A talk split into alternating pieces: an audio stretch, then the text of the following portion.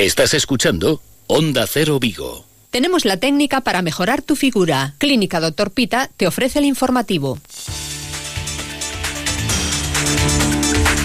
Noticias en Onda Cero Vigo con Víctor Blanco. Muy buenas tardes, pues lo cierto es que si salen adelante todos los proyectos que se vienen presentando en las últimas semanas y que a buen seguro se presentarán en las siguientes semanas y en los próximos meses, no olviden que estamos a un año de las elecciones municipales, pues estaremos de enhorabuena. Mantienen un pulso el Concello de Vigo y la Junta de Galicia en las últimas semanas a ver quién presenta más proyectos. Y el presidente Alberto Núñez Feijó lleva ya prácticamente tres semanas seguidas viniendo a Vigo a presentar proyectos. Hoy ha vuelto a insistir en que la Junta de Galicia es la administración que más invierte en la ciudad de Vigo y en su comarca. Lo ha recordado con el Hospital Álvaro Cunqueiro, las 1.600 viviendas de protección oficial que pretende construir en Navia, la depuradora, que en las próximas semanas ya será del Concello de Vigo, el campus en Del Mar, la ciudad de la justicia que se está construyendo en el antiguo edificio del Hospital Xelal, la ampliación del IFEBI cuyas obras marchan a muy buen ritmo, el Casco Bello, la rehabilitación de las viviendas del Casco Bello y el albergue que se proyecta construir en el Berbés y en el mes de mayo, es decir, en cosa de unas semanas, estará de nuevo aquí Núñez Feijo para inaugurar la nueva autovía que sustituye a la vía rápida entre Rande y Meira, la nueva autovía Domorrazo y a ello hay que añadir la estación intermodal y un nuevo proyecto que ha presentado hoy el campus de FP que estará en la zona del Hospital del Meixueiro y que supondrá que Vigo sea la primera ciudad en Galicia y en España que cuenta con un campus dedicado a la formación profesional. Enseguida vamos con los detalles, antes nuestra cita habitual con Meteo Galicia. Augasa, la Mazda de Vigo, le ofrece el tiempo. María Souto, ¿qué tal? Muy buen día. Hola, bo día. E bo de verdade, non sei se vai continuar así nas vindeiras horas.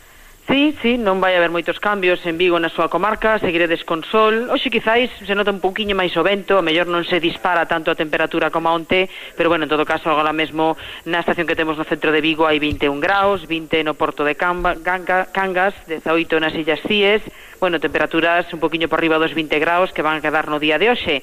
Mañán tamén continuaredes con sol, mañán se vai notar aínda un pouco máis o vento, así que, bueno, notaremos a mellor algo máis de fresco durante a tarde, pero polo demais o ambiente seguirá seguirá sendo soleado.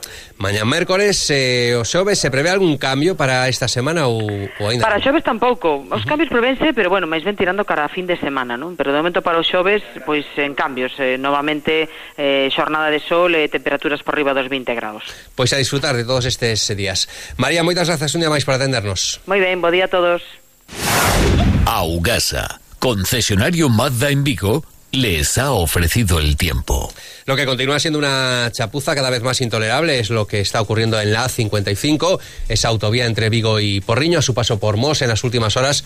De nuevo un vehículo pesado que perdía su carga y que obligaba a cortar al tráfico esta autovía durante dos horas. Muchos coches incluso tuvieron que ser desviados por la Nacional 120. Cada vez más son las voces que piden al Ministerio de Fomento que negocie con Audasa para que la actual autopista que hay entre Vigo y Porriño, que es de peaje y que no es utilizada por prácticamente nadie, que deje de ser de peaje porque esa es la verdadera alternativa a la 55. Lo decía hace unas semanas aquí en los micrófonos de Onda Cero la alcaldesa de Mos, Nidia Arevalo, un rescate do que a concesión de, do peaxe de Audasa e optar pois por eh, utilizar unha autopista que está infrautilizada, que xa está construída, que xa hai unha zona afectada e nos parecía que debería de eh, madurarse sempre esa idea, ¿no? De... Madurar esa idea, lo decía aquí Nidia Arevalo, y también el alcalde de Vigo, Abel Caballero, en los últimos días insistía en esa idea.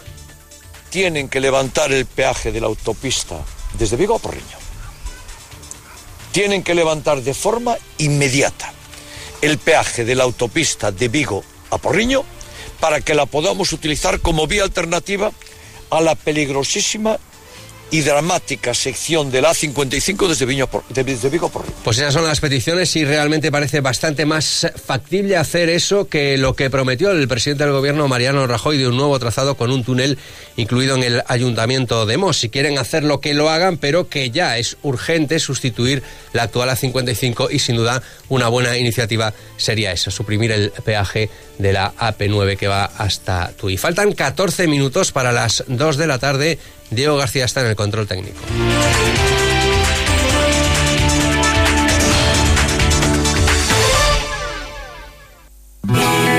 Olvídate de ejercicios, baños, dietas, masajes, cremas, acupunturas y otros tratamientos. La única posibilidad de eliminar los depósitos grasos que deforman tu figura es la liposucción. En la clínica del Dr. Pita se practica la liposucción diariamente desde 1984, acumulando la mayor experiencia de España. Contacta con nosotros y analizaremos gratuitamente tu caso. Noticias de Vigo con Víctor Blanco. El catedrático de Fisiología Vegetal Manuel Reigosa ha sido elegido nuevo rector de la Universidad de Vigo con casi el 58% de apoyo. Una victoria contundente para lo que es una sorpresa. El otro candidato partía como gran favorito. Ya durante esta campaña se veía que iba recortando eh, distancias Manuel Reigosa, Pachi, como le conocen en la universidad, y finalmente ha sido él el elegido. El presidente de la Junta de Galicia, Alberto Núñez Feijó, reconocía que había sido una sorpresa lo ocurrido en Vigo, pero que en cualquier caso las urnas han hablado alto y claro y que a partir de este momento la Junta de Galicia se pone a disposición de la Universidad de Vigo y también de la Universidad de Santiago de Compostela, que elegía también ayer rector, para toda la colaboración que se considere necesaria entre ambas instituciones.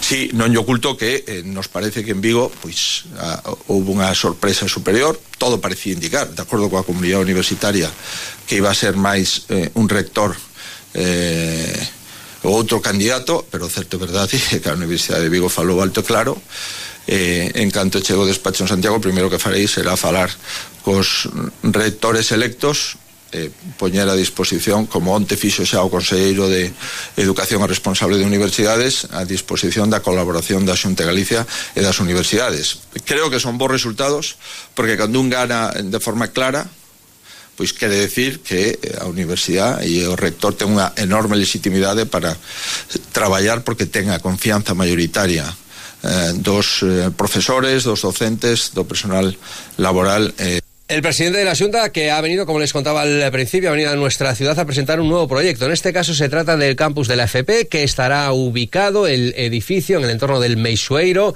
más de 12 millones y medio de euros de inversión, casi la mitad de esa inversión procede del consorcio de la zona franca y el objetivo es crear un, gran campus de formación profesional que coordine a todos los centros que hay ahora mismo en la comarca de Vigo y además que también pueda ser consultado y pueda ser referencia para todos los centros de formación profesional de Galicia. Estos estudios, el 70% de los alumnos que terminan estos estudios encuentran trabajo en su primer año. Por eso considera la Junta de Galicia que es necesario apoyar la formación formación profesional. En este centro también habrá un vivero de empresas, un centro de tecnología y de innovación. En definitiva, se trata de acercar las empresas a esa formación profesional y la formación profesional a las empresas. Más de 7.000 alumnos podrán estar relacionados con ese centro, unos 600 profesores. El presidente de la Junta, Alberto Núñez Feijóo, dice que podría estar listo a finales del año 2020 y lo comparó con un campus universitario no pulmón industrial de Galicia un proxecto innovador, un campus, mesmo xeito que hai tres perdón, eh, sete campus universitarios en Vigo, perdón, en Galicia, sete campus universitarios en Galicia, haberá un campus da formación profesional en Galicia e este, o primeiro, o pioneiro, será en Vigo e será o primeiro campus da FP en España. Los sindicatos de justicia acampados desde hoy ante la sede de la Junta en San Caetano han advertido que no se moverán hasta que el vicepresidente de la Junta y responsable de justicia, Alfonso Rueda, reabra el diálogo o hasta que ellos mismos tengan que entrar en el edificio administrativo.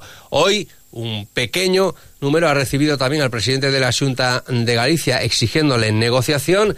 Este ha respondido que hay sindicatos que parecen más interesados en utilizar esta huelga de la justicia como prólogo de una posible huelga general que en defender los intereses de los trabajadores.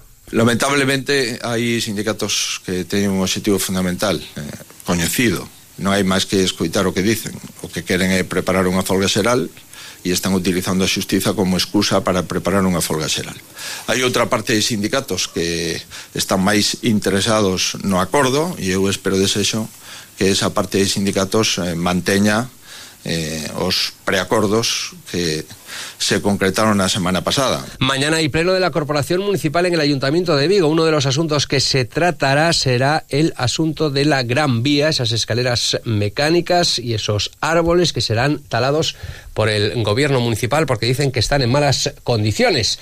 Mientras, desde el Partido Popular se pide que se, y se pedirá en ese pleno de la Corporación Municipal, que el alcalde se abra al diálogo y al consenso para modificar el proyecto tal y como está redactado a día de hoy. Entre los colectivos que piden también una reflexión está Amigos de Aterra. Su portavoz es Antón Lois, que nos habla de esa poda de árboles que anuncia el gobierno municipal y también de las propias rampas mecánicas.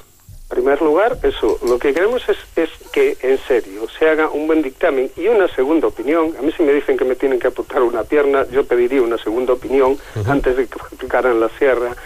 Y desde luego aplicar, insisto, las propias normas de medio ambiente del Consejo de Vigo. Pero es que este es el caso de los, de los árboles. Ahora vienen las propias, las propias rampas mecánicas. Lo que habíamos calculado cuando conocimos el proyecto, porque creo que en este tipo de cosas, desde luego, quien eh, promueve una obra siempre nos va a contar los aspectos positivos, evidentemente. Pero para realmente poder evaluar y valorar una actuación, hay que hacer un balance entre los aspectos positivos y negativos y a partir de ahí tomar una decisión, pero siempre teniendo en cuenta el otro aspecto. Nosotros lo que aplicamos es el factor climático. ¿Cuál es el coste energético que van a tener esas rampas de, Gran Vía? Es decir, para subir 600 metros con un desnivel de entre el 7 y el 9%, que aquí también el desnivel, a medida que se va insistiendo en lo maravilloso que es el proyecto, descubrimos que aumenta el desnivel de la Gran Vía. Yo creo que cuando empiecen las obras ya nos dirán que prácticamente es el campamento base del Everest.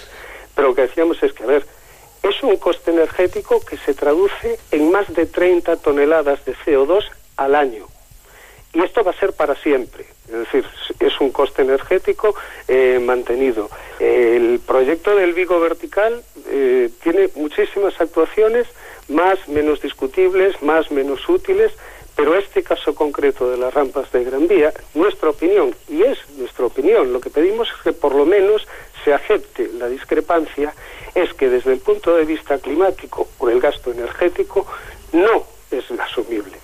Uh -huh. Otros proyectos seguramente sí, pero este concretamente desde el punto de vista de su balance energético no lo consideramos adecuado. Uh -huh. Esos son los dos motivos principales. ¿Hay alguno más? Lo digo, lo digo porque desde el gobierno municipal sabes que se dice que bueno que es gente que bueno en el caso concreto del Partido Popular y que es gente que está en contra de todos los eh, proyectos y de las grandes obras que se realizan en, en la ciudad. Entonces por eso eh, quiero conocer exactamente cuáles son eh, los argumentos motivados que tenéis para estar en contra de este proyecto. Claro, esos son, esos son los argumentos, además, eh, fundamentados sobre datos. Pero también es que es tremendamente irritante que discrepar de cualquier proyecto equivalga automáticamente a, a ser un antivigués. ¿Vosotros eh, pedís concretamente la retirada de este proyecto o, o que se, se estudien otras posibilidades?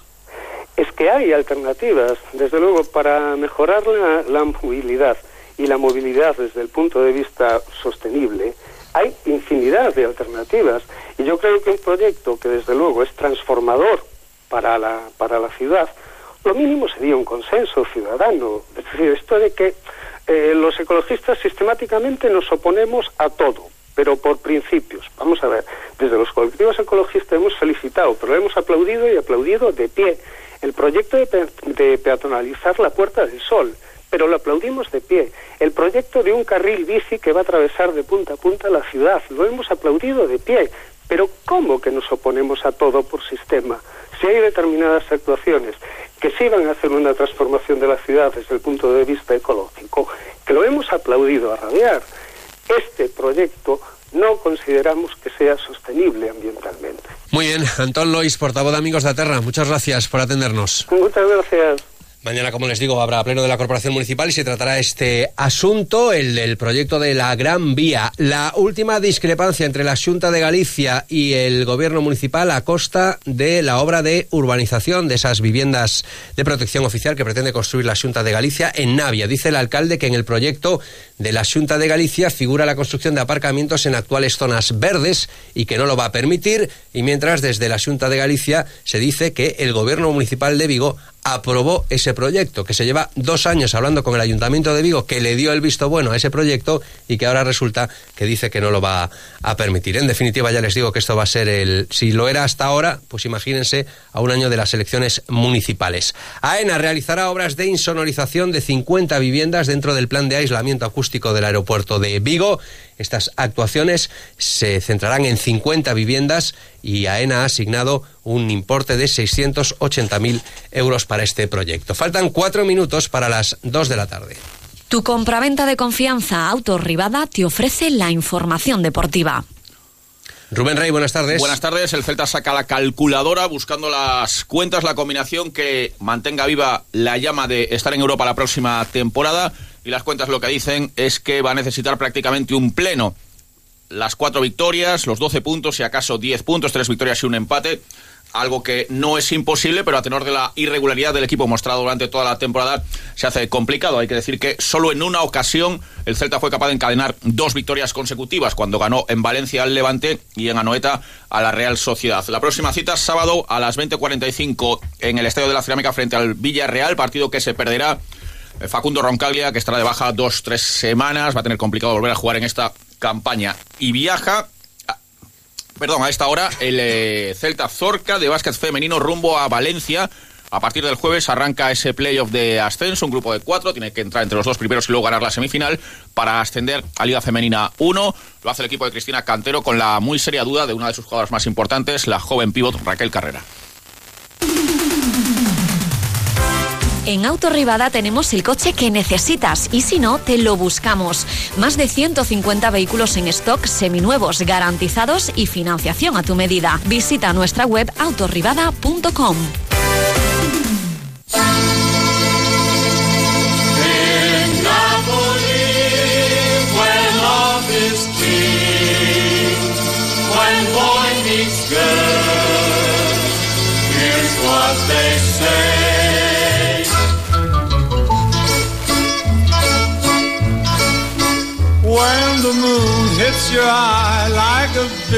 Los hoteles gallegos registraron 488.000 pernoctaciones en marzo, mes de la Semana Santa, lo que supone un incremento del 19% respecto al mismo mes del año anterior. Claro, en marzo de 2017 no fue Semana Santa, con lo cual la ocupación fue mucho menor. No es que esta Semana Santa, tampoco debido al mal tiempo, haya sido para tirar cohetes.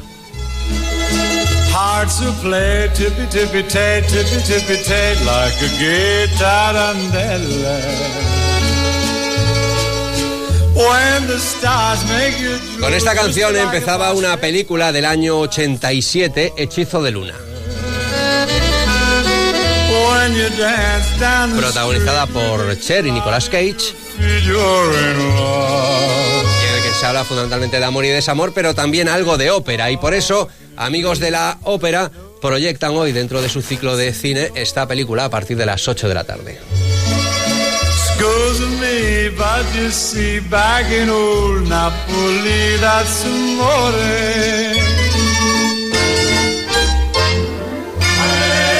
Los cielos estarán despejados y así continuarán hoy martes, mañana miércoles e incluso también el jueves. Nos vamos, llegan las noticias de España y del mundo. Muy buenas tardes. Shine like you've had too much wine. That's.